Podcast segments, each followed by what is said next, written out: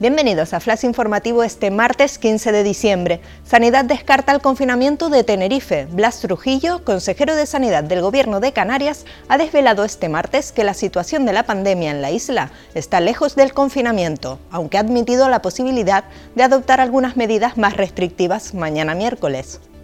Europa aprobará la vacuna de Pfizer el 23 de diciembre. La vacuna de BioNTech y Pfizer podría recibir el visto bueno de la Agencia Europea del Medicamento el 23 de diciembre. Las autoridades sanitarias esperan que ya en esa fecha se hayan llevado a cabo todos los ensayos necesarios para comenzar a atajar la pandemia. La Universidad de La Laguna suspende las clases presenciales. La rectora de la Universidad de La Laguna, Rosa María Aguilar Chinea, dictó una resolución por la que se activa el escenario 2 a partir de hoy. Esta decisión se toma por la evolución de la pandemia en Tenerife en los últimos días y con el fin de contribuir a la reducción en los riesgos de contagio por COVID-19.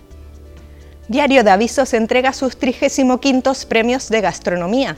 Dani Nielsen, Isiar Pérez, Armando Saldaña, Borja Marrero y Jesús Camacho fueron los galardonados en una gala que contó con todas las medidas de prevención establecidas por la COVID-19.